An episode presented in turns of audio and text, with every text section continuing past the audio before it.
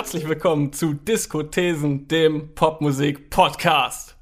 Wir haben kürzlich das Feedback bekommen, dass wir eingangs einer Folge nochmal in ein, zwei Sätzen uns vorstellen könnten, damit neue HörerInnen besser reinkommen.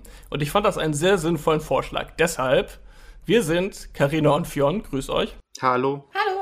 Und ich bin Mathis und wir beschäftigen uns sehr gerne mit Popmusik. Wir haben alle drei auch so ein bisschen beruflich mit Popmusik zu tun und wir meinen mit Popmusik nicht etwa, was man vielleicht landläufig darunter versteht, das, was im Radio läuft oder etwas abwertend. Musik, die eingängig und kommerziell erfolgreich, aber irgendwie unterkomplex ist. Popmusik ist Musik, die zwischen bestimmten kommerziellen Produktionszusammenhängen und bestimmten Rezeptionszusammenhängen entsteht ist etwas, das aus Musik, aber ebenso aus Musikvideos, aus Kostümen, Frisuren, Vermarktungsstrategien, Fandom, Standom, Postern an der Wand und dem Moment, in dem man ausflippt, wenn man sein Idol endlich mal live auf der Bühne sieht, aus all diesen Dingen besteht. Und dementsprechend sprechen wir auch, wenn wir über Popmusik sprechen, nicht nur über die Musik und darüber, ob wir die gut oder schlecht finden, sondern auch darüber, wie diese Musikmedia vermittelt wird in unseren Episoden zu Spotify oder zu TikTok darüber, welche Ideologien sich vielleicht in Musik verstecken oder welche gesellschaftlichen Diskurse Musik anstößt. Wenn wir zum Beispiel Ariana Grande sehr konservative Beziehungsbilder attestieren oder wenn wir in KDBs und Megan Thee Stallions Web Empowerment entdecken. Das alles machen wir hier bei Diskothesen, der Popmusik-Podcast. Und ich glaube, wenn wir das äh, regelmäßig machen mit der Vorstellung, dann muss ich die noch ein bisschen kürzen. Aber wenn ihr uns gerade zum ersten Mal zuhört, dann freuen wir uns sehr, dass ihr uns entdeckt habt und wir freuen uns auch über euer Feedback oder zumindest ein Follow auf unserem Instagram-Kanal at Diskothesen. So, und damit können wir einsteigen im virtuellen Aufnahmestudio. Wie schon gesagt, Karina und Fionn, wie geht's euch? Das hast du toll gemacht. Ich war gerade ganz kurz schockiert. Ich habe diese Schulpanik bekommen, wenn du als nächstes dran bist und dich mit einem Satz vorstellen musst. Ich war schon so, Hilfe! Äh, ist nicht passiert. ich bin Karina, meine Hobbys sind. Und mein Lieblingstier ist. Das würde mich aber wirklich interessieren. Ähm. Ohne problemlos 60 äh, Minuten alle paar Wochen hier komplexeste äh, Sachzusammenhänge im Bereich der Popmusik erklären, aber wenn es darum geht, ein Lieblingstier zu nennen, dann äh, choken wir. Ja. Äh, wir haben auch heute, passend zu meiner Einführung, ein Thema, bei dem es gar nicht so viel um die Musik selbst geht. Wir wollen nämlich über das Hashtag Free Britney Movement sprechen und vor allem über die vielen interessanten Fragen, die das aufwirft. Ähm, der Grund dafür, dass dieser Hashtag gerade wieder am Trenden ist, ähm, sind zum einen aktuelle Gerichtsverhandlungen um Britney Spears Vormundschaft und eine Doku, die die New York Times produziert hat, die gerade erschienen ist, namens Framing Britney Spears, die Britney Spears Karriere ebenso wie die Vormundschaft beleuchtet. Und jetzt habe ich das Wort schon zweimal genannt. Was ist eigentlich eine gerichtlich angeordnete Vormundschaft? Wir sind keine ähm, RechtsexpertInnen, aber Karina, du hast das kurz recherchiert. Ja, ich hoffe, dass ich das alles so richtig wiedergebe, weil wie du sagst, ich habe nicht Jura studiert, niemand von uns. Ähm, die Sache ist natürlich auch ein bisschen dadurch verkompliziert, dass Britney in den USA lebt, in LA. Äh, das heißt, das Rechtssystem ist dort auch nochmal ein bisschen ein anderes als hier. Daher muss man sich natürlich auch auf Vormundschaft in den USA nochmal konzentrieren und sich dann fragen, was ist eine gerichtlich angeordnete Vormundschaft in den USA? Und ich habe dann ein bisschen geschaut, laut dem Superior Court of California ist die Vormundschaft ein rechtliches Konzept in den Vereinigten Staaten, das es einem Richter erlaubt, die volle Kontrolle über die Finanzen einer anderen Person zu übertragen, wenn es die eigentliche Person körperlich oder geistig nicht mehr schafft, nicht mehr in der Lage ist, das selbst zu verwalten. Das betrifft ganz oft einfach alte Menschen oder Menschen, die vielleicht aufgrund einer Behinderung körperlich nicht dazu in der Lage sind. Da geht es jetzt nicht darum, ich bin ab und an mal ein bisschen im Minus, äh, meinem, auf meinem Konto, sondern es geht wirklich darum, dass Gefahr besteht, dass die Person keinerlei Kontrolle mehr äh, über die Vorgänge dort hat. Und es kann eine Person als Vormund ernannt werden, es können aber auch mehrere Menschen ernannt werden in Form eines Hauptvormundes, eines Co-Vormundes. Und in Kalifornien gibt es da wohl zwei Arten. Es gibt einmal so eine Short-Vormundschaft quasi, die geht 30 Tage und wenn nötig ein weiteres Jahr und wird dann jedes Jahr wieder ähm, geprüft, ob es noch nötig ist. Und dann gibt es die zweite Art von Vormundschaft, das ist so die General Vormundschaft, sage ich mal, und die hat in der Regel keine Befristung. Es sei denn, es liegt ein dringender Notfall vor, denn ähm, es wird eine Gefahr für die Person gesehen und ihr Vermögen, die da bevormundet wird quasi.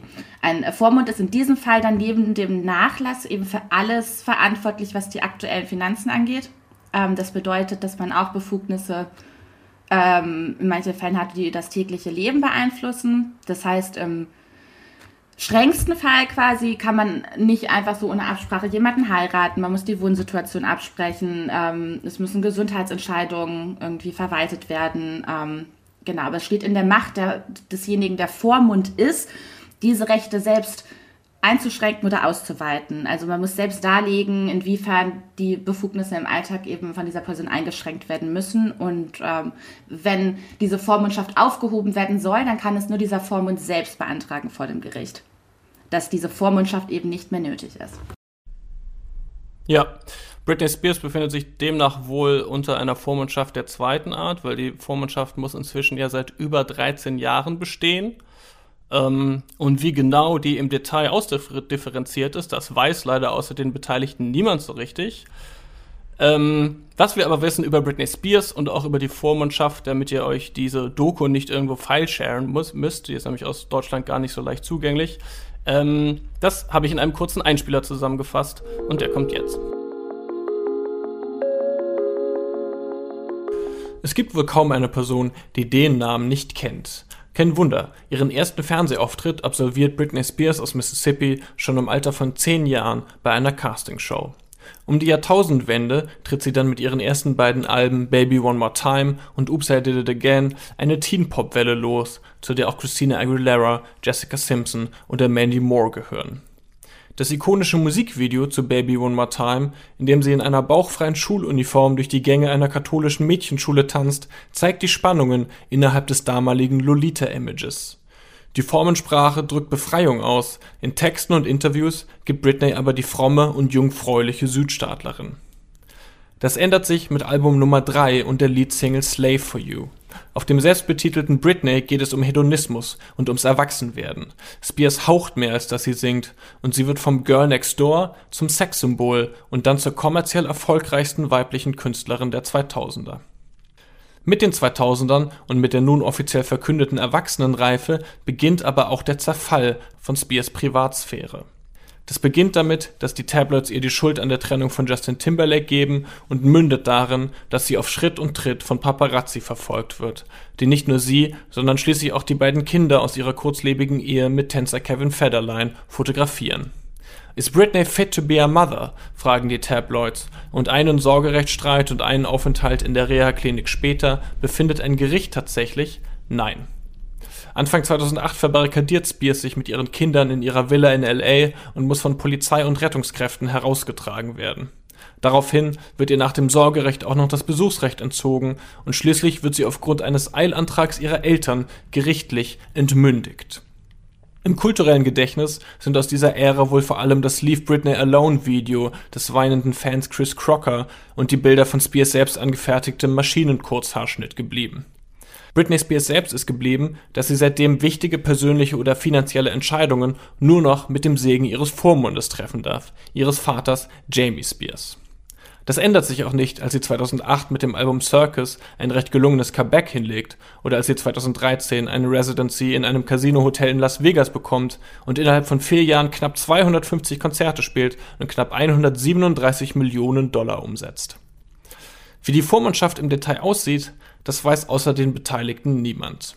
Wohl aber, dass Britney sich einen anderen Vormund wünscht als ihren Vater. Das versucht sie nämlich seit Sommer letzten Jahres gerichtlich zu erstreiten.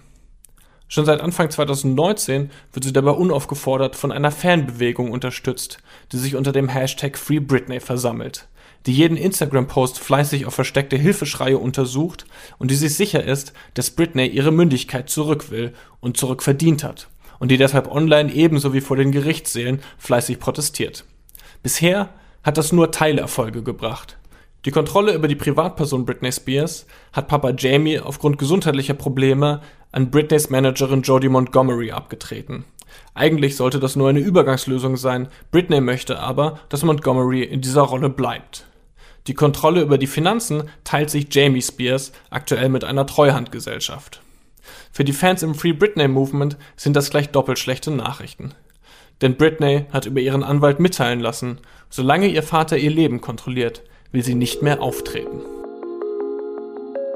Fionn, wir sind äh, richtig krass aktuell mit unserem Podcast. Seit diese Doku äh, erschienen ist, ist nicht nur der Hashtag wieder ganz oben in den Trends, sondern auch weitere News haben sich daraus ergeben. Zum Beispiel, dass äh, zum Zeitpunkt der Aufnahme gestern am Freitag Justin Timberlake auf Insta eine Entschuldigung veröffentlicht hat, die sich an Britney Spears äh, und aber auch an Janet Jackson richtet. Was ist daran so krass? Äh, es ist deswegen bemerkenswert, weil Justin rückblickend betrachtet maßgeblich an dem negativen Framing von Britney eigentlich beteiligt war.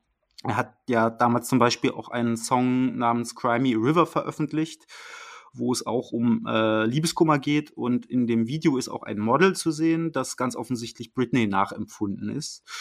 Äh, in der Doku wird dann auch zum Beispiel ein Interviewausschnitt aus der Zeit gezeigt, wo Justin nach der Trennung gefragt wird, er Britney denn jetzt flachgelegt hat oder nicht. Und äh, weil sie hat ja auch immer so, wurde immer wieder gefragt, ob sie jetzt Jungfrau ist und bla. Und ähm, er bejaht das dann ziemlich prahlerisch und baut so ein bisschen äh, auf ihrem Rücken sich so ein Player-Image auf und stellt sie dann auch als böse Herzensbrecherin dar. Äh, die Entschuldigung gegenüber Janet Jackson kommt dann auch noch dazu. Und zwar bezieht sich das auf die sogenannte Nipplegate-Affäre, als Just, Justin und Janet 2004 zusammen beim Super Bowl aufgetreten sind und Justin Janet ihr Oberteil während der Show da aufgerissen hat. Und obwohl Janet in dieser Situation professionell geblieben ist und die Show weiterging, gibt es eigentlich schon seit Jahren Gerüchte, dass diese Aktion von Justin nicht geplant war, sondern halt straight up übergriffig. Und das hat er mit diesem Insta-Post eigentlich mehr oder weniger jetzt zugegeben.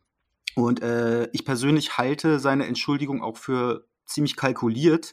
In der aktuellen Stimmung und der großen Solidarität gegenüber Britney ist es eigentlich nur eine Frage der Zeit, bis die Leute auf ihn gekommen wären. Und der Post ist jetzt so eine Art Flucht nach vorne, um noch schnell als Good Guy dazustehen. Ich muss einfach sagen, ich habe es gelesen und dachte halt so, es ist halt das Mindeste, sich das als Mann bewusst zu machen und eine Entschuldigung auszusprechen und auch anzuerkennen, dass man, dass man als solches, als weißer Mann in diesem Musik Industriesystem profitiert hat und dass man daraus lernen muss. Das ist, finde ich, einfach so das Mindestmaß an, an dem, was an Realization kommen kann. Deswegen muss ich sagen, muss ich dem jetzt nicht zu applaudieren. Ähm, fand ich es irgendwie. Mhm. Ja, auch merkwürdig eigentlich, das noch so nebenbei mitzuerwähnen in dieser Entschuldigung, ne? weil ich glaube, Janet Jacksons Karriere hat das sehr geschadet und das äh, ist ja in beiden diesen Beispielen beim Nipplegate oder bei der Trennung von Britney Spears irgendwie zeigt das, dass unabhängig von der Rolle von Justin Timberlake auch strukturell in beiden diesen Fällen vor allem die Frauen dafür bestraft wurden, ähm, wenn man das mal so formulieren will, was da ähm, passiert ist. Und das, ähm, wir haben schon gesagt, wir sind keine RechtsexpertInnen und diese Doku hat auch nicht so viel Neues über den Prozess und die rechtlichen Zusammenhänge zu sagen. Aber was diese Doku Framing Britney Spears macht, ist, sie framed Britney Spears ganz klar ähm, als Opfer einer Popmusikindustrie und Celebrity Culture um die Jahrtausendwende, in der es nicht ganz leicht war, eine junge Frau mit so großer öffentlicher Aufmerksamkeit zu sein. Und darüber ist es natürlich schon sehr interessant für uns zu sprechen. Carina, was waren das denn für Strukturen, in denen Britney sich da um diese Zeit wiedergefunden hat? Ja, ich ähm, habe das versucht, mich mal ein bisschen mehr damit zu beschäftigen. Was war eigentlich, was, mit was für einem Frauenbild hatten wir es eigentlich zu tun in den 90ern und auch Anfang der 2000er, mit was für Strukturen innerhalb der Musikindustrie. Und ich habe angefangen, so ein bisschen mehr zu recherchieren und ganz oberflächlich gesehen habe ich am Anfang so gedacht, ja, 90er waren schon voller starker Frauen so. Und wenn man an den Mainstream-Pop denkt, dann denkt man ja sofort auch an das Girl Power Movement. Und gleichzeitig schossen mir dann selbst sofort auch so extrem stereotypische Frauenbilder in den Kopf und so die absolute Pornification von Frauenkörpern. Und dann habe ich ziemlich schnell schon festgestellt, im Grunde kann man sagen, dass Ende der 90er eigentlich, eigentlich der reinste Widerspruch in sich ist, weil gesagt wird, wir wollen ganz viel Präsenz von Girls und ihre Stimmen mit diesem Girl Power Movement, aber wir wollen sie zu den Bedingungen von Männerfantasien und in einem unveränderten System, in dem Männer eigentlich bestimmen. Und äh, darauf basierend habe ich ein bisschen weiter recherchiert. Vielleicht können wir zur Einordnung erstmal ein bisschen nochmal definieren, was war das Girl Power Movement. Insgesamt ist ja sehr auffällig, dass so in den 90ern und zunehmend auch Ende der 90er Frauen in bis dato männerdominierte Bereiche immer mehr eintreten im Pop, bestimmt durch ne, Ikonen wie Madonna. Das allgemeine Gesellschaftsgefühl war daraufhin so ein bisschen, dass der Weg für Frauen jetzt einfach komplett geebnet sei. So. Und in den Indie-Subkulturen sah man das ein bisschen anders. Da wurde noch mehr Freiheit für Frauen verlangt, ganz eindeutig angeführt so von der Riot Girl Bewegung der früheren 90er, von Frauen wie Liz Fair oder dergleichen, die statt Männern jetzt selbst zu Gitarren gegriffen haben, durch Magazine wie das Sassy Magazine, das Bitch Magazine, Websites wie Girl.com oder auch in äh, unabhängigen Filmen. Das heißt, im, Unter, im Underground wurden diese klassischen Gender Roles ganz klar so dekonstruiert innerhalb der 90er und Medien haben auch darüber berichtet, aber das war eher so der Blick von außen auf so eine Subculture. Denn äh, wenn man so ein bisschen die 90er selbst auch zu spüren bekommen hat, wie, wie ich oder auch die frühen 2000er, dann weiß man, dass das außerhalb dieser Subculture nicht in Frage gestellt wurde, dass das jetzt schon alles war. Also es gab so ein sehr ambivalentes Verhältnis überhaupt zum Third Wave Feminism, also dieser dritten Welle des Feminismus. Männer saßen immer noch in den höchsten Positionen, Mütter arbeiteten Vollzeit, trugen dennoch die Hauptlast im Haushalt und daraus ergab sich so ein Mainstream-Kultur-Frauenbild, glaube ich, das eher dem Motto folgte, du kannst super erfolgreich sein, aber du musst da immer noch so den männlichen Erwartungen entsprechen. Und am besten bist du dabei noch super dünn. Das war das Schönheitsideal in der Mode bis ins äh, Extrem getrieben mit diesem Heroin-Chic. Bisschen sexy, auch gut, aber eher so unbefleckt, das Good Girl von nebenan und, und immer schön zielstrebig. Das bedeutete so Girl Power insgesamt. Und die Mainstream-Pop-Musik hat das äh, ziemlich genau reproduziert. Einerseits ging es zwar ganz viel gerade so auch im Hip-Hop um Sex Positivity äh, von Frauen, so man denkt an Missy Elliott. Ähm, aber andererseits geht es eben ganz, ganz doll um so Hochglanz-Girl-Power-Images mit Good Girl-Charakter. Äh, und ganz groß waren dabei eben diese Girl-Bands, allen voran auch Spice Girls, ähm, die jungen Frauen vor allem Bias anbieten sollten. Also so Charaktere und Geschichten, mit denen man sich sehr doll repräsentiert fühlt. Und ein Bias war auch immer sehr so diese Übermensch-Persona, wie man sie auch aus Serien aus den 90ern immer kannte, die Kämpferin, die starken Hexen die in ihrer Weiblichkeit aber eigentlich immer Stereotypen dessen waren, was Männer sehen wollten. Und deren Erfolg eigentlich immer auch im Verhältnis zu ihrer Sexiness steht. Und ähm, vor allem müssen sie auch immer ein gutes Vorbild für Frauen sein. Und das ist gerade in den 90ern, in den USA Ende der 90er, Anfang der 2000er auch immer mit Jungfräulichkeit verbunden gewesen. So, das, das heißt, wenn ähm, du, ja. Da könnte, da könnte ich jetzt einhaken und sagen, das waren ja die ersten zwei Britney-Alben. Richtig. Ähm, dieses Ding, wenn du berühmt sein wolltest, innerhalb dieses Girl Power Framings, dann musstest du eben dieses Bias Potential haben, also stark und schön, aber in keiner Form irgendwie abweichend oder skandalös. Und dieses, dieses ganze Konzept ist in ganz vielen Fällen eben einfach das Marketingergebnis von Männern in höheren Positionen der Musikindustrie, der Filmindustrie, der Modeindustrie, wo auch immer, die einfach Geschichten von und für Frauen geschrieben haben. Und selbst wenn du als selbstbestimmte junge Frau dort agiert hast, hast du immer noch in einem System agiert, in dem ansonsten Männer eben das Sagen haben. Das heißt, sobald dieser sobald du aus diesem Framing einen Step raus gewagt hast, du, dass du doch irgendwie das Partygirl bist, dass du ein offenes Sexualleben hast, dann kam eben der Skandal. In den Tabloids warst du dann die Difficult Woman oder auch die, die, ähm, die Bitch. Und das wurde auch befeuert, glaube ich, auch zusätzlich durch so Music, TV, Reality, TV-Formate, die irgendwann einfach auch nur noch komplett darauf basierten, auf MTV, dass es einfach nur noch um Frauen ging die dann auf einmal so, ein, so eine Trope immer nur noch hatten, das ist die Bitch, das ist Golddigger. Also wo man so gezeigt bekommen hat, und so verhältst du dich nicht. So, da bist du out of the frame, so. In diesem System als junge Frau, glaube ich, aufzuwachsen und berühmt zu werden, ist, muss, muss echt heavy, heavy gewesen sein, wenn du irgendwann herausfindest, dass das System, für das du eigentlich arbeitest und in dem du denkst, dass du jungen Frauen etwas mitgibst, eigentlich die ganze gegen dich arbeitet und es darum geht, eigentlich Männervorstellungen von Frau sein zu entsprechen. Stichwort, äh, Stichwort 90s Bitch. Ich bin ja großer Charlie XCX-Fan. Und es gibt da in einem berühmten Song mit Echo oder Pop die Zeile You're from the 70s, but I'm a 90s Bitch. Das ist also nicht nur irgendeine Zeile, sondern die 90s Bitch ist tatsächlich ein Begriff für ein bestimmtes Frauenbild in den 90er Jahren, ja. Ja, ich glaube, dessen ist man sich gar nicht so bewusst, weil das so ein bisschen nostalgisch ähm, als, als cool gilt und eigentlich, glaube ich, man gar nicht so sich dessen bewusst ist, was 90s Bitch so wirklich vielleicht bedeutet hat. Äh, ich kann an dieser Stelle ein Buch empfehlen von Alison Gerard, ich glaube, so heißt sie, so wird sie ausgesprochen. Das heißt 90s Bitch, Media Culture and the Failed Promise of Gender Equality. Und darin liegt die Autorin da, dass diese 90s Bitch und das Image dass wir eben heute so ein bisschen nostalgisch verklären, als cool eigentlich auf eine sexistische Berichterstattung und Stereotypisierung von Frauen zurückgeht und ähm, auch auf eine dazu passende Modeindustrie aus Unterwäsche und Make-up-Firmen, die von Männern auch gemacht wurden. Und dass es eigentlich nicht darum ging, Sachen zu produzieren, in denen sich Frauen wohlfühlen und ermächtigen können, sondern dass sie eigentlich ähm, eher so ja, gewollt pornografischen Bild entsprechen sollten. Also die 90s Bitch ist eigentlich ab einem gewissen Punkt, obwohl es eigentlich mal als Selbstermächtigung gemeint war, zu einem Produkt des Patriarchats und kapitalistischen Konsumsystems geworden. Ja, das ist ja ähm, ich finde, das ist, generell, ja. das ist generell so eine Entwicklung, die in den 90ern auf jeden Fall super äh, ihren Höhepunkt erreicht. So sämtliche Jugendkulturen werden kommerziell ausgeschlachtet. So, es ist so ein, es herrscht so ein bisschen so eine Goldgräberstimmung.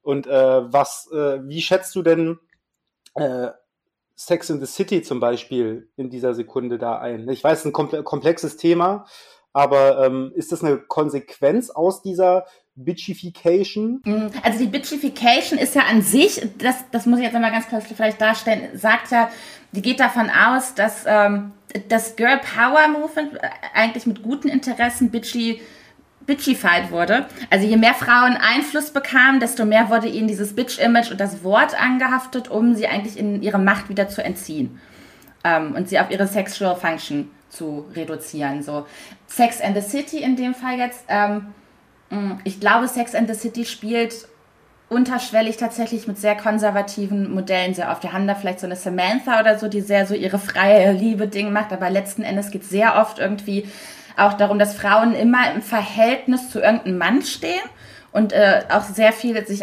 über, über Optik, Aussehen auch wieder definiert und Style. Das heißt, ich habe das früher nie so wahrgenommen, das muss ich auch selber sagen. Ich habe Buffy geliebt, ich habe Sex and the City geliebt, ich habe Sailor Moon geliebt. Das heißt, mir war das selber gar nicht bewusst eigentlich, weil ich nur gesehen habe, hier sind starke Frauen. Mir war das selbst gar nicht so bewusst, dass die eigentlich wieder in so einem männlichen System fungieren und das gar nicht so eine so ein Empowerment eigentlich ist. Ja, über Sex and the City können wir, glaube ich, auch nochmal eine eigene Folge machen. Ich bin auch großer Sex and the City-Freund gewesen tatsächlich. Und ähm, ich habe mir auch tatsächlich vor ein paar Jahren nochmal ein paar Folgen versucht anzugucken und es ist halt unheimlich schlecht gealtert. Also es gibt auch so einen äh, Account, äh, auf Instagram. Ich glaube, da heißt Every Outfit on Sex in the City oder so. Da werden auch regelmäßig so Szenen gezeigt und da ist halt King-Shaming und alles Mögliche dabei. Auf jeden Fall straight up 90er Jahre State of Mind. So. genau. Ich bin, ich, ich bin tatsächlich gerade dabei, Buffy zu gucken und bin jetzt mit der ersten Staffel durch. Also das heißt, ja. wir sollten auf jeden Fall Diskutesen den Serien-Podcast demnächst starten. ähm, Du hast die Tabloids schon erwähnt, Karina, in denen man auch feststellt, dass dieses Frauenbild dann auf ähm, Frauen des öffentlichen Lebens projiziert wird, dass ähm, dann da Skandale, Zusammenbrüche, äh, Fremdgehen, mal was getrunken haben und so weiter, da sehr skandalisiert wird. Und dieser Boulevardjournalismus ist auch gerade in den 90ern und in den 2000ern ähm, und damit zu der Zeit, zu der sich ähm, der, der relevante Teil von Britney Spears Karriere abspielt, auf einem Höhepunkt.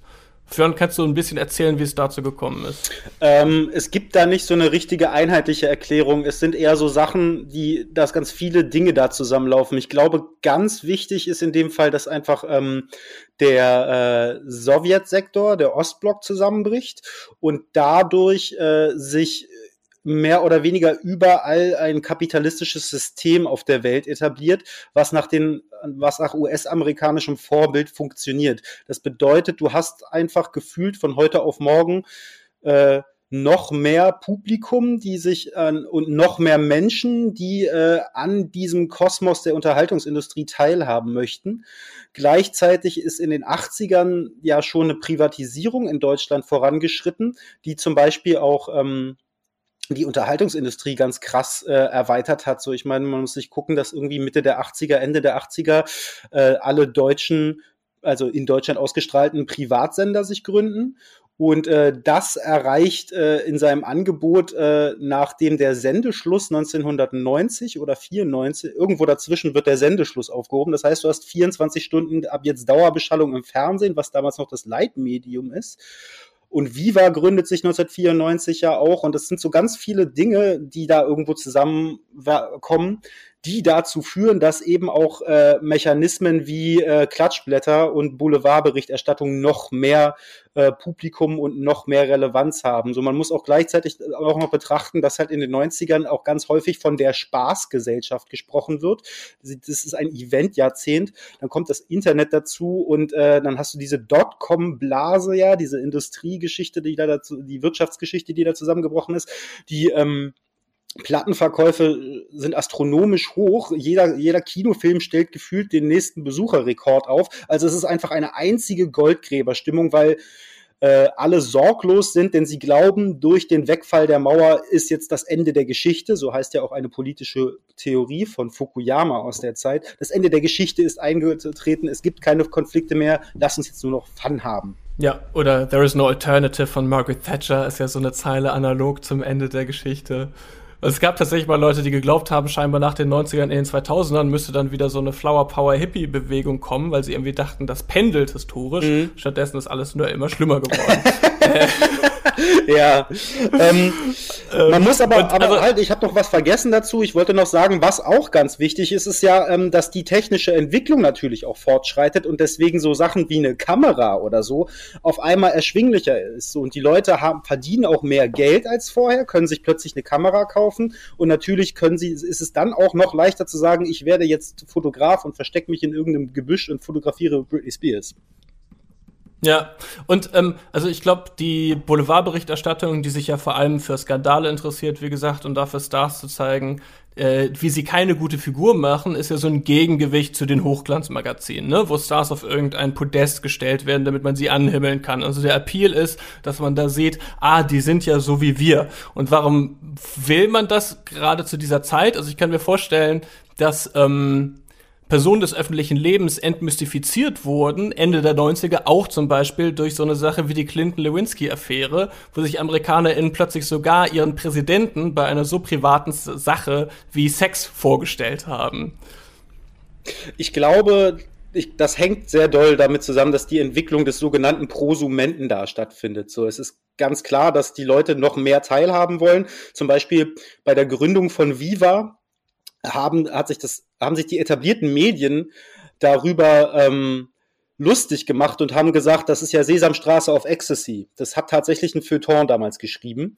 Und äh, das hing damit zusammen, dass da halt Leute vor der Kamera standen, so Heike Makatsch oder Nils Bokelberg, die halt so aussahen wie ihr Publikum und dadurch eine, nah eine neue Nahbarkeit stattfand. Also ich glaube, dass dieses Bedürfnis nach Identifikation ist in den 90ern ziemlich hoch und deswegen ist auch dieses Boulevard-Thema so groß geworden, weil du halt eben siehst, ach, Madonna sieht ja doch nicht immer perfekt aus. Mhm. Wo es aber problematisch wird im Vergleich zu jetzt Nils Buckelberg bei Viva, ist natürlich, dass ähm, also Boulevardmedien zum einen schau Hoffentlich hat er. Liebe Grüße. dass, äh, dass Boulevardmedien zum einen irgendwie ähm, legitimieren, in die Privatsphäre dieser Menschen einzugreifen und damit vor allem viele sexistische Narrative legitimieren. Ne? Das ist ja das, worauf wir ähm, schon so halb zu sprechen gekommen sind, dass ist Britney vielleicht eine schlechte Mutter, ist Lindsay Lohan hier schon wieder besoffen, hat hier irgendjemand einen Seitensprung und zu implizieren, das sei ja nicht in Ordnung. Ähm, und darüber hinaus könnte man dann noch sagen, passiert auch sowas, wo ähm, schlechtes Benehmen quasi legitimiert und belohnt wird, auch von Tabloids, und das dazu führt, dass NormalbürgerInnen dann denken, sie können Aufmerksamkeit erhaschen durch schlechtes Benehmen und dadurch entstehen dann diese Mittagstalkshow-Formate, so wie die Jerry Springer Show Na oder ja, dann Bärbel in Deutschland Schäfer, sowas wie die Oliver Geissen Show. Bärbel Schäfer, Ilona Christen, Arabella Kiesbauer, mit der ich übrigens letztens in einem Clubhaus-Room war, habe ich mich auch sehr gefreut. Arabella Kiesbauer hat Clubhaus. Hans Meiser!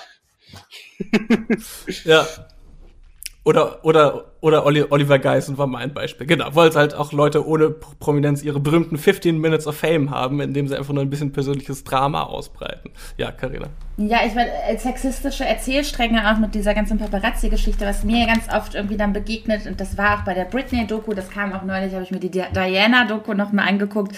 Da heißt es dann interessanterweise immer wieder, aber komischerweise nur bei Frauen so, ja, die braucht, die wollen das ja auch und die brauchen uns genauso sehr wie wir sie. Und da frage ich mich immer, wofür braucht eigentlich eine Frau, die schon so ein Stardom hat, braucht die wirklich diese Paparazzi-Sachen?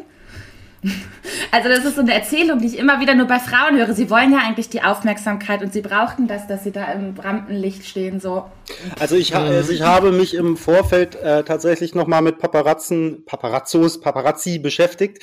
Ähm, und ich habe einen New Yorker Paparazzo gefunden, der ein Interview gegeben hat und der so ein bisschen der Haus- und Hof-Paparazzo von Ariana Grande ist. Und der hat sie, äh, der wurde von ihr auf ihre Geburtstagsfeier eingeladen und dann hat sie da auch äh, seine Kamera in der Hand und jokt damit so kumpelmäßig rum.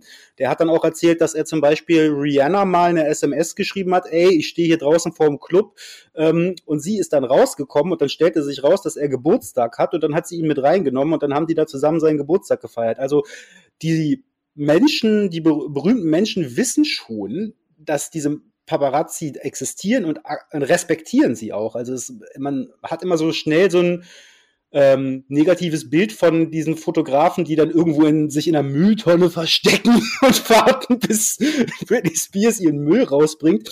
Diese Menschen gibt es auch und die, es gibt sogar einen Begriff ähm, unter Paparazzi, die diese shady Leute zum Abgrenzen als sogenannte Shooter bezeichnet. Die hätten mit richtiger Fotografie nichts zu tun. Also es gibt da schon, mhm. es gibt da schon eine Symbiose. Und du meinst, die, die Frage, ob Britney Spears jetzt in dem Fall äh, oder Madonna oder wer auch immer, die, ob, ob sie diese Menschen braucht. Ich glaube, wenn sie in der Öffentlichkeit präsent sein möchte, dann wird sie damit auch irgendwo äh, eine Symbiose mit diesen Leuten eingehen. Also Angelina Jolie macht das zum Beispiel so, dass sie die Paparazzi vor der Haustür anruft, so, ey, ich gehe jetzt gleich eine halbe Stunde mit dem Hund Gassi, dann könnt ihr mich fotografieren und dann haut ihr bitte wieder ab. Und das scheint auch wohl zu, zu laufen. Also es ist ja sicherlich ein von bis. Es ist ja auch kein Zufall, dass es auch genug Geschichten gibt, wie also Britney hatte ja auch mal einen Hit and Run mit einem Paparazzo und äh, hat aber auch mal einen Paparazzo als Boyfriend gehabt 2008. Also offensichtlich kann man das nicht so pauschal beantworten. Ja. Und diese Frage nach dem Brauchen, also ein Stück weit ein Stück weit ist das mit Sicherheit richtig, weil das ähm, zeigt sich ja schon darin, dass die ähm, Relevanz von Paparazzi abgeebbt ist, ganz klar auch mit dem Aufstieg von Instagram und dadurch, dass man eben die Fotografen nicht mehr gebraucht hat, um Bilder von sich selbst zu zirkulieren. Also irgendwie hat ja schon Kim Kardashian die Paparazzi-Ära beendet. Ich finde, ich find, ganz, ganz kurz noch, ich was ich ganz witzig finde, ist, äh, was ich in dieser Recherche auch herausgefunden habe, ist, dass ein Paparazzo sich darüber auch beschwert hat, dass das nicht mehr so ist wie früher. So, er meint, er hat halt früher irgendwie 1000 äh, Dollar für ein Bild oder 1000 Euro gekriegt, beziehungsweise 1000 D-Mark. Und heute ist es so, dass wenn es schlecht läuft, er ein Bild vielleicht für 30 Euro verkaufen kann. Also es lohnt sich quasi auch gar nicht mehr. Mhm. Aber wie Britney da verfolgt wird und was in diesem ganzen Chaos eigentlich alles passiert und wie sie dargestellt wird in den Tablets, dazu hat Britney ja tatsächlich auch mal mehr oder weniger ein ganzes Album 2007 gemacht, nicht wahr, Mathis? Wie setzt sie sich denn dort mit all diesen Themen, die wir gerade ein bisschen äh, reflektiert haben, auseinander? Vielen Dank für die Überleitung. Ähm, ja, man will es kaum für möglich halten, in genau dieser Zeit zwischen all dem Chaos, Sorgerechtsstreit, Paparazzi, Haare ab, ähm, was im Übrigen, ich glaube, darauf kommen wir sonst nicht mehr, äh, finde ich ganz klar ein selbstermächtigender Move ist. Ne? Ich habe ja im Einspieler gesagt, dieses Bild von ihr mit dem Buzzcut ist so eines der ikonischsten, das aus dieser ähm, chaotischen Britney Spears-Ära übrig geblieben ist. Und das ist halt eine Handlung, die man nicht erwartet, zu der die Manager ihr nicht raten würden, wo die Medien sagen würden, das ist doch keine Frisur für eine hübsche junge Frau wie dich. Das ist eine Selbstermächtigung, indem sie das, was Leute ihr nicht raten würden oder nicht von ihr erwarten, einfach macht. Ähm, und innerhalb des kleinen Handlungsspielraums, den Britney wahrscheinlich hatte, schon äh, ein richtiger Power-Move. Aber was ich eigentlich sagen wollte, irgendwie ist zwischen alledem ein Album entstanden, das heißt Blackout, und an der Stelle können wir dann tatsächlich mal kurz über Musik sprechen. Ähm, Eingangs kann man kurz sagen, es wird in Britneys Musik fast von Anfang an so ein Unterwürfigkeitsmotiv reingelesen. Es gibt auch ähm, bei Baby One More Time gab es Stimmen, die sagen, wieso denn Hit Me? Die behaupten, es ginge da um häusliche Gewalt. Dabei geht es zumindest laut Britney nur darum, dass der Angebetete ihr, ihr ein Zeichen geben soll. Gut. Ähm, und bei Slave for You wird es dann aber relativ offensichtlich. Da geht es in dem Text wiederum oberflächlich nachweisbar nur ums Tanzen, darum ein Slave to the Rhythm zu sein, um es mit Grace Jones zu sagen. Aber wenn man hört, wie sie das singt und das Musikvideo dazu sieht, dann denkt man natürlich, dass es da auch um unterwürfiges Sexualverhalten geht. Dieses Motiv gibt es also schon länger und auf besagtem Album Blackout von 2007 kommt dann dazu ähm, so das Motiv ganz viel geben und ausgesaugt werden geradezu ähm, mit dazu. Das verraten schon die ersten beiden Titel, nämlich Gimme More und Piece of Me. Gimme More hat eine ähnliche Doppelbedeutung wie Slave for You. Auf der oberflächlichen Textebene geht es nur darum, sich beim Tanzen zu verausgaben. Und zwischen den Zeilen geht es aber ganz offensichtlich darum, sich nackt zu machen für die Paparazzi. Und die sind aber trotzdem nie zufrieden und wollen immer noch ein bisschen mehr. So, ne? Ähm, also kurze, kurze, also von, kurze Zwischenfrage. Wenn ihr das, äh, wenn ihr das Wort Paparazzi hört, an welchen Song denkt ihr? Es gibt ja Lady Gaga. An Lady Gaga selbstverständlich. Ja. Ich denke an Exhibit. Also, ähm, also und vielleicht auch zu der Frage Win-Win-Situation. Also in, in, in Gimme More klingt das dann so an, als sei das ein Teufelskreis, weil Britney dachte, ähm, oder zumindest das so naiv wiedergibt in diesem Song, vielleicht kann man die zufriedenstellen, vielleicht kann man die satt machen, indem man ihnen eine Story gibt, aber das funktioniert dann nicht und das ist ein Teufelskreis, weil, weil dann kommen die nur noch hungriger immer wieder zurück, die Paparazzi. Hm. Und äh, auf Piece of Me, meiner Meinung nach ja der beste Britney Spears Song überhaupt, ähm, da geht sie sogar zum Gegenangriff über, so von wegen, ihr wollt was, dann kommt und holt es euch doch. Da gibt's die Zeile, I resort to some havoc, end up settling in court, ähm, die man darauf beziehen kann, dass sie zum Beispiel, wie schon gesagt, ähm, Paparazzi auch gerne mal dann mit dem Auto touchiert hat ähm, und das dann einfach außergerichtlich geklärt hat, indem sie einen Batzen Geld hinwirft. Ähm, oder es gibt die Zeile, Guess I can't see the harm in working in being a mama and with a kid on my arm I'm still an exceptional earner, die tatsächlich Bezug darauf nimmt, dass die Klatschpresse darüber diskutiert hat, ob sie wohl eine gute Mutter sein kann. Das habe ich ja auch im Einspieler schon erwähnt. Also es gibt auf Blackout tatsächlich so ein paar musikalische Momente und das ist interessant, weil Britney eigentlich damals bis heute eine Figur ist, bei der man schwer Ne, oder jemand ist, bei dem man schwer hinter die Figur gucken kann sagen wir mal. Und auf Blackout gibt es aber tatsächlich Momente, da nimmt sie Bezug auf das, was um sie herum passiert, was immer sie gesagt wird, ähm, und gibt sich dann so selbstbewusst und kämpferisch. Ja, ich finde, das hebelt so ein bisschen den Mechanismus einfach aus, dass andere die Definitionsmacht über ihr Image haben. Also war sie vorher so die, was ich schon meinte, das gescheiterte Power Girl, Bitchified von den Medien, macht sie jetzt auf einem Album, wo sie selbst davon erzählt, wie ihr Leben skandalisiert wird, indem sie sich selbst auch Bitch nennt, ist es Selbstermächtigung, indem sie sich ein neues Image schafft und sexy ist auf eine Art und Weise, bei der Männer keine Kontrolle darüber haben, was sie macht. Und das ist auch im Gegensatz ein ganz entscheidender zu Slave for You, finde ich.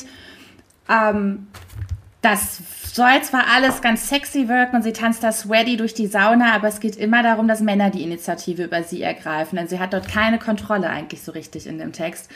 Um, ähm, und dann kommen auf dem Album danach dann auch noch so Songs wie Not a Girl, Not Yet a Woman und Lonely. Das ist jetzt nicht the most sexy record of all time, würde ich sagen. Mhm. Aber Blackout ist da definitiv eine Kehrtwende, wo sie sich selbst ihres Images ermächtigt. Das sehe ich genauso. Ja, und dann vielleicht als, als Fun Fact, du hast es ja angedeutet, das äh, ikonische It's Britney Bitch ist tatsächlich das erste eben, was man auf diesem Album hört, auf dem Song Gimme More. Ja.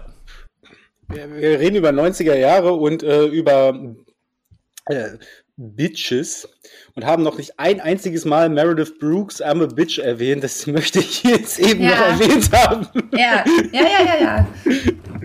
Wir sind aber inzwischen auch eigentlich schon in den 2000ern und äh, jetzt können wir sogar fast in die Jetztzeit kommen. Ähm, denn wir haben schon vorhin schon gesagt, mit äh, der Social Media Ära ist vielleicht auch die Ära der Paparazzi so ein bisschen abgeflaut und dementsprechend wird auch Britney Spears Image heute vor allem über ihren Instagram-Kanal kommuniziert. Da hat sie dann die Kontrolle über die Bilder, die erscheinen und deshalb wirkt sie dort tatsächlich auch seit einigen Jahren sehr happy. Ähm, das Free Britney Movement, um das es hier ja äh, so als so zumindest einigermaßen als Rahmung geht, ähm, geht aber tatsächlich zurück auf einen Podcast namens Britney's Gram, der äh, die Instagram-Posts von Britney Spears bis ins kleinste Detail überinterpretiert und da dann eben so versteckte Botschaften, versteckte Hilfeschreie sucht, die vielleicht darauf hindeuten, dass sie gerne aus ihrer Vormundschaft befreit werden möchte. Und da habe ich gedacht, das ist eigentlich gar nicht mal so unähnlich, dieses Überinterpretieren von jedem äh, Bild, das man auch nur kriegen kann, gar nicht so unähnlich dem, was vorher die Tabloids gemacht haben. Und gar nicht mal so unähnlich ist auch, ne, also Vorher wurden die Bilder, die wir gesehen haben, eben interpretiert von den Tabloids. Da wurde ganz viel reinprojiziert an bestimmten Frauenbildern, haben wir gesagt. Ähm, aber natürlich ist das, was heute auf Britney Spears Instagram zu sehen ist, wo sie auf heile Welt macht, ebenso sehr eine Fiktion und ebenso wenig irgendeine Art von Wahrheit über ihr Leben, ähm, wie früher die Paparazzi-Fotos. Da gibt es ein schönes Zitat in der Doku von dem ehemaligen MTV-VJ Dave Holmes, der sagt, It's impossible to know her, because we never knew her. She is unknowable. Also wie hat sich ähm, vielleicht speziell in Bezug auf Britney diese Dynamik verändert, als die Paparazzi weggefallen sind und stattdessen der Instagram-Kanal dazugekommen ist? Ist euch da noch irgendwas aufgefallen? Hm, also der Gedanke, der mir kam, war halt einfach, dass, ähm, hm, also im Falle von Britney, okay, schwierig zu sagen, jetzt, ich fange jetzt nochmal neu an. So an sich, wenn du, wenn du jetzt da bist, du hast ja die eigene Macht darüber im im besten Fall seine eigenen Inhalte auf Instagram zu posten und so viel von dir preiszugeben, wie du eben möchtest, von den intimsten Details bis, bis was auch immer, Promo-Sachen. Und ich, ich glaube, dass so die, diese Diskursmacht, die vielleicht ansonsten eher so bei den Tabloids lag, jetzt irgendwie so auf dieser ähm, Fanebene in den Comments und Interactions eben dort passiert. Und dass da jetzt ganz viel einfach an, an, an, an ja, Diskussionen und teilweise vielleicht auch Shade, auch ugly Sachen passiert, von Fansupport bis wirklich auch Shading und was auch immer. Also, also jemanden shaden ist halt irgendwie ähm, äh, schlecht machen oder irgendwie runterziehen oder beleidigen, genau. Ähm, und das ist vielleicht fast eine Form, mh, mm, die, die vielleicht fast noch ein bisschen weniger kontrollierbar ist, weil sich wirklich jede x-beliebige Person vor den Instagram-Kanal setzen kann und Sachen über dich behaupten und dazu schreiben kann.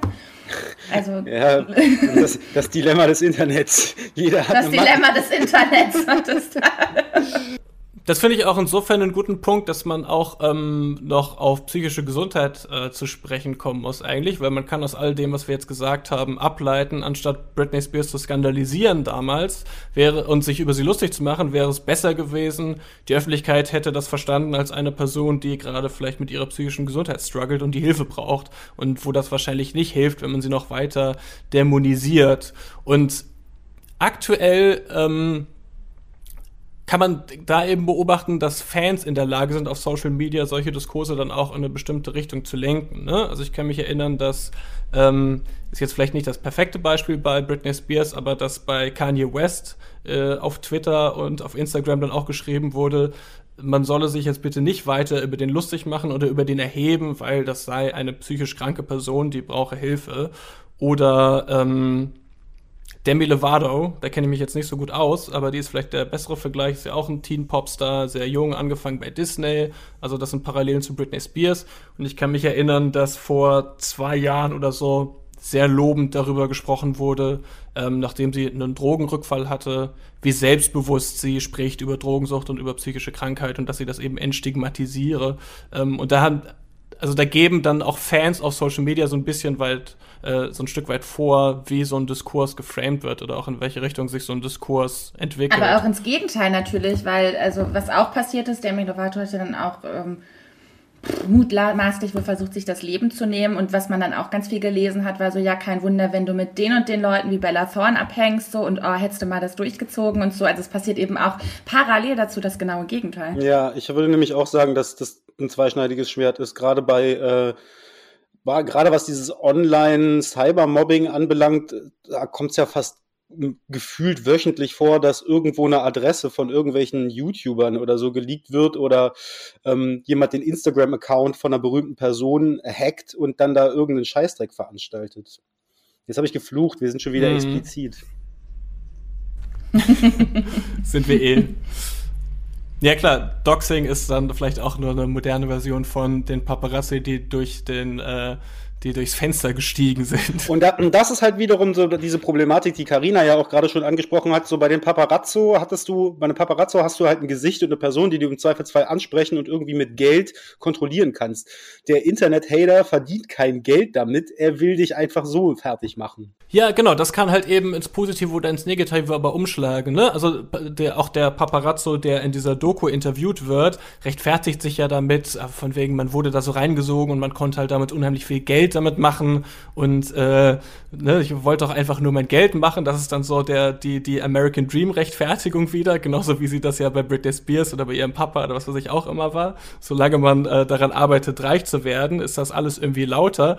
Ähm, und dadurch, dass Fans oder vielleicht auch Hater kein finanzielle, finanzielles Interesse daran haben, ähm, das jetzt in eine bestimmte Art und Weise zu lenken, passiert das aber irgendwo vielleicht ehrlich. Also natürlich gibt es auch Hater im Internet, die einfach Böses wollen oder die trollen wollen oder die vielleicht auch Leute tatsächlich mobben wollen, welche merkwürdige Motivation da auch dann immer hintersteckt. Aber allein dass die Motivation dieser Leute vollkommen unabhängig ist von so ne, von, von diesen kapitalistischen Interessen, die ja ganz klar hinter der Arbeit von Paparazzi und von Tabloid-Medien gesteckt haben. Das ist doch an sich gesünder. Ja, ich habe ähm, mich ja, wie gesagt, mit Paparazzo, Paparazzi beschäftigt und äh, interessanterweise ist es auch so, dass einer in einem Interview sagte, und zwar ein Deutscher, der gerade auf äh, Jagd nach äh, Bettina Wulff war.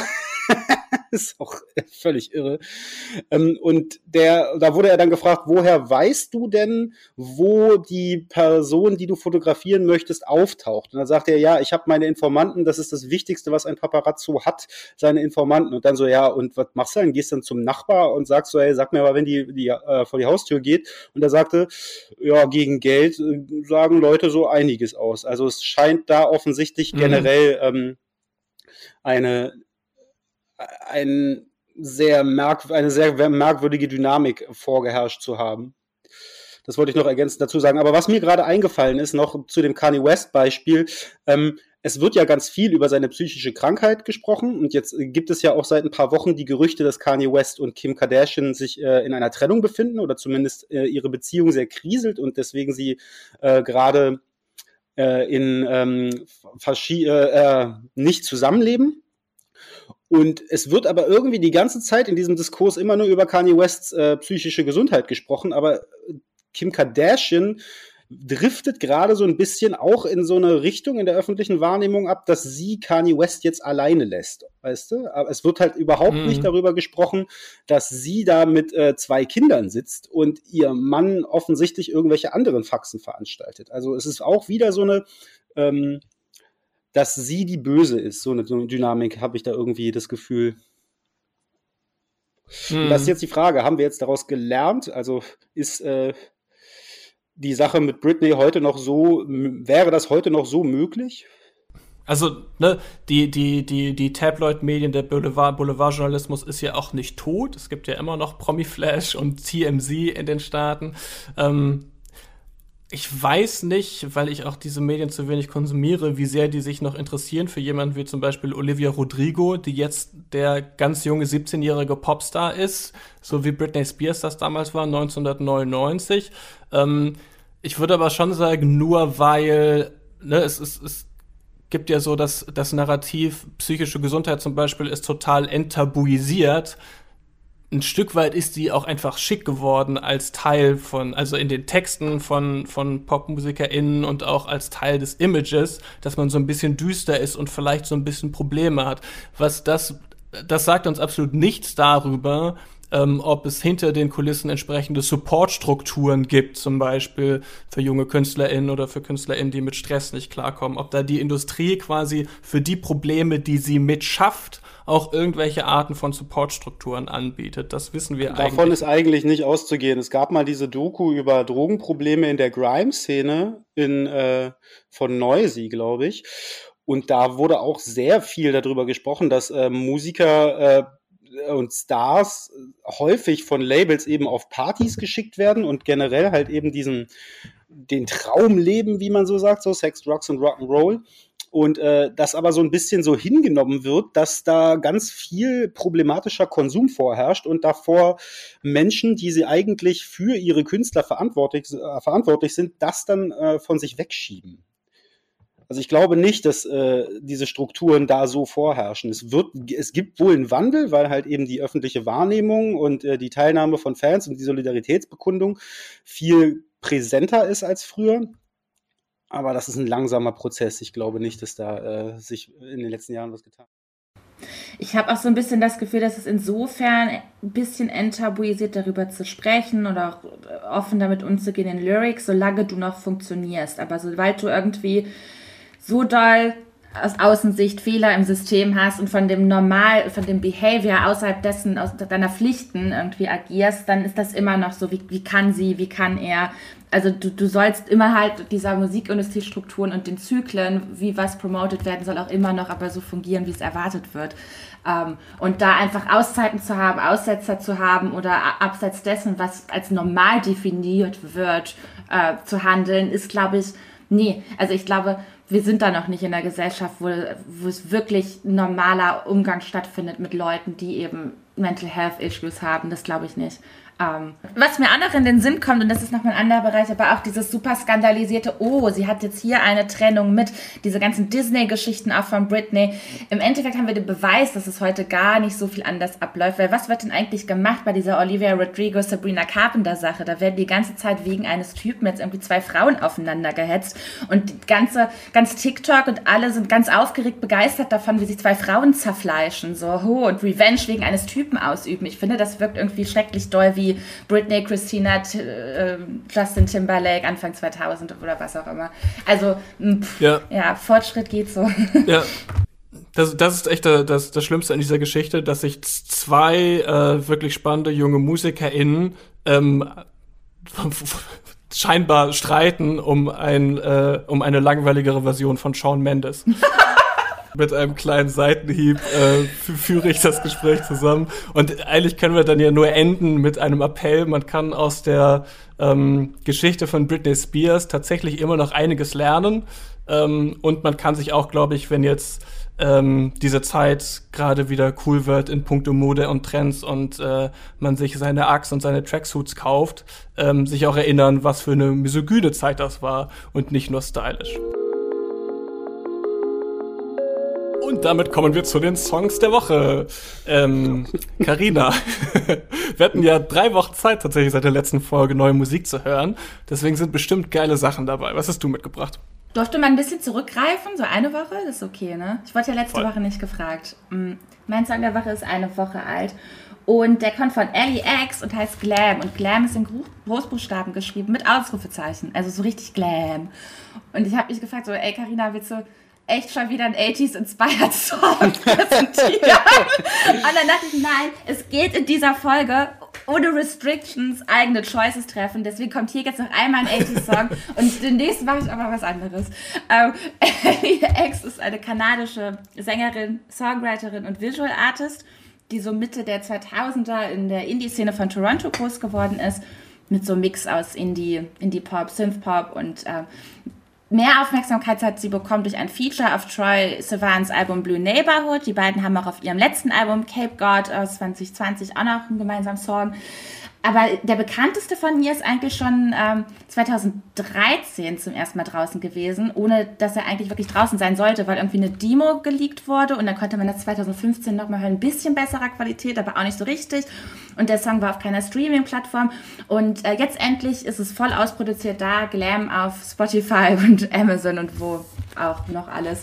Äh, man kann es streamen. Und ehrlich gesagt war ich nie der größte Ellie X-Fan ich habe mich gar nicht so viel mit ihr beschäftigt. Die schwebt zwar so ein bisschen in dem Kosmos, so Rina Sawayama, Carly Rae Jepsen, Kim Petras, aber die Produktion, denen fehlt immer so ein bisschen, finde ich, der Punch. Die sind irgendwie nicht so, ich mag so dieses bis ins Letzte ausproduzierte von den genannten anderen Artists. Und ähm, bei Glam ist es aber anders. Es ist so ein Synth-Pop-Arena-Anthem. Die Instrumentierung ist komplett vintage. Es ist eigentlich komplett 80s mit Glockenspielchen und Synthesizer und Drum Machine. Und die Melodie, äh, die Refrain-Melodie ist total der Millennial Pop und ich bin ehrlich gesagt so gerade im, im Lockdown, Depri-Loch, dass ich so richtig in your face Happiness brauche und ich glaube, der Song ist das. Deswegen Ellie X Glam, mein Song der Woche. Nice. Dann äh, ziehe ich gleich mal die Stimmung wieder runter mit meinem Pick. Toll. mein ähm, Song ist auch schon vor zwei Wochen erschienen und der heißt Schlafen und kommt von der Band Van Holzen aus Ulm. Nicht um Ulm, auch nicht um Ulm herum, Ulm.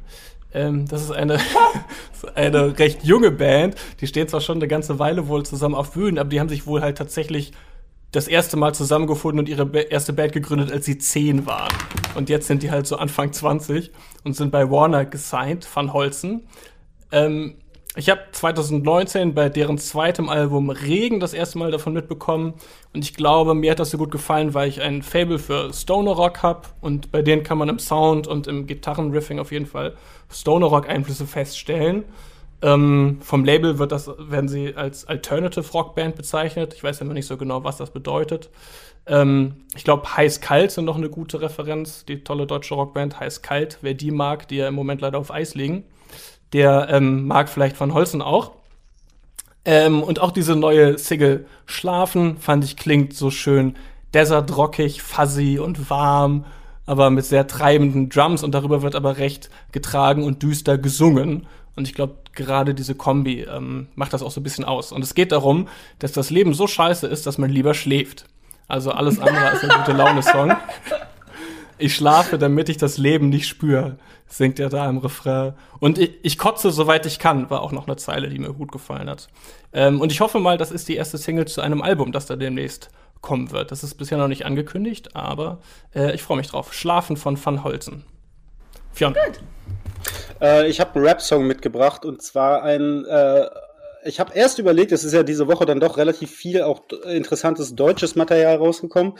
Ähm, ich hatte erst überlegt, ob ich äh, mich äh, einen unobvious Pick nehme, nämlich einen Rapper aus Atlanta namens Yo Train, der eigentlich aus Frankreich kommt. Ich hatte nämlich mal in einem Podcast gesagt, dass ich keinen französischen Rap höre.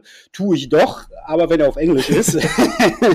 ähm, ich habe mich jetzt aber gerade spontan umentschieden weil ich äh, mir das äh, Album des Frankfurter Rappers Vega angehört habe. Das heißt 069. Es ist diese, diesen Freitag rausgekommen.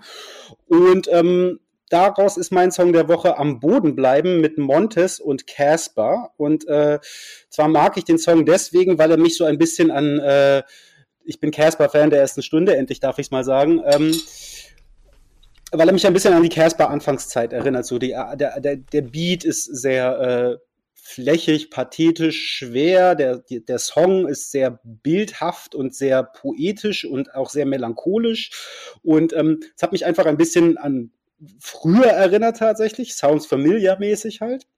Und äh, ich habe das aber auch deswegen jetzt genommen, mich dafür entschieden, den zu nehmen, weil ich Vega in der Vergangenheit meistens nicht so äh, ansprechend fand. Einfach weil äh, sehr viel Pathos und sehr viel ähm, Schwermut in seiner Musik steckt und es hat auch sehr viel damit zu tun, dass eben auch der, der Frankfurter Rap an sich als äh, äh, stilistisch prägende Gegend, äh, Moses Pelham hat es ja auch irgendwie relativ offensichtlich nach außen getragen.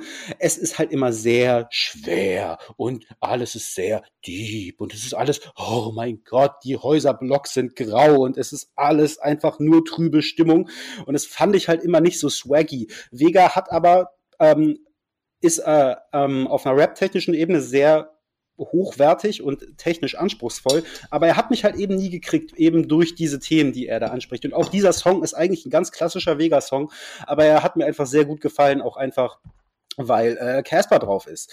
Joa. Und äh, Vega kann man auch kennen, wenn man kein Rap-Fan ist, denn er ist ähm, sehr äh, prominent und aktiv bei den Frankfurter Ultras und hat darüber auch äh, eine sehr große Followerschaft generiert. Sein letztes Album ist auf Platz zwei der Charts gewesen, habe ich gerade gesehen.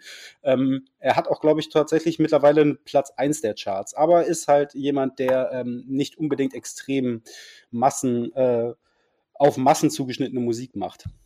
Am Boden bleiben von Vega, Casper und Montes aus Bielefeld. Liebe Grüße an die Frankfurter Ultras. Pyrotechnik ist kein Verbrechen. Und damit verabschieden wir uns aus der 30. Folge von Discothesen, dem Popmusik-Podcast. Folgt uns auf Instagram, schreibt uns da auch gerne in die DMs, was ihr diese Woche besonders spannend fand. Es ist, hatte ich das Gefühl, so die erste starke Release-Woche des Jahres eigentlich. Auf jeden. ein paar jo. spannende Alben rausgekommen sind. Also schreibt uns gerne, was ihr spannend fandet und wie ihr die Folge fandet. Ähm, und ansonsten hören wir uns beim nächsten Mal wieder. Liebe Grüße, tschüss. Tschüss. Ciao.